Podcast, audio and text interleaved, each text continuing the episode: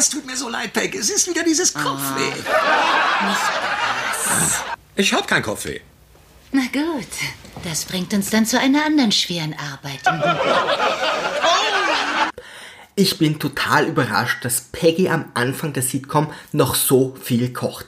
Wieder einmal hat sie ein extrem nahrhaftes Essen, Steak mit nichts, zubereitet und wieder einmal schafft es Al, keinen Bissen davon abzubekommen. Du frisst wie ein Tier. Das war ich nicht. Obwohl er sich nahe dem Hungertod befindet, soll er endlich den Gartenzaun richten, damit der Familienhund Buck nicht durch das Loch schlüpfen kann. Trotz des vorbildlichen Verantwortungsbewusstseins, welches wir von unserem Lieblingsschuhverkäufer inzwischen gewohnt sind, kann er seine Aufgabe wegen der vollkommenen Abstinenz jeglicher Nahrung leider nicht erledigen. Und so schlüpft Buck jeden Tag durch den Zaun und schwängert die Hündinnen der gesamten Nachbarschaft. Respect. Sie ist geschwängert worden.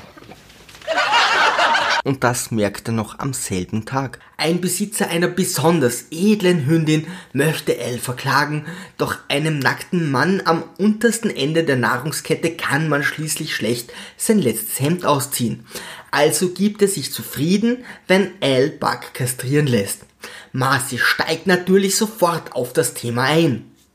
Für die Geburtenkontrolle sind immer die Frauen verantwortlich. Sie kriegen die Babys. Als Steve erfährt, dass auch sein bestes Stück bald Geschichte ist, bricht schließlich doch wieder das Testosteron in ihm durch. Die Pille kann gefährlich sein, Steve. Ich auch, wenn du dich an meiner Röhre vergreifen willst. Langsam aber sicher bröckelt die perfekte Fassade der Rhodes. Al hat Buck gegenüber ein schlechtes Gewissen, doch Peggy besteht auf die Guillotine. Also muss er seine Frau irgendwie ablenken. Und so rappelt nun mehrmals am Tag die Kiste der netten Bandis. Spannend wird es, wenn der Hundebesitzer das nächste Mal nach der Kastration fragt. Vielleicht mit den Worten, Hallo Al, ich bin zwar glücklich verheiratet, aber neugierig. Ich würde mich schon ablenken lassen.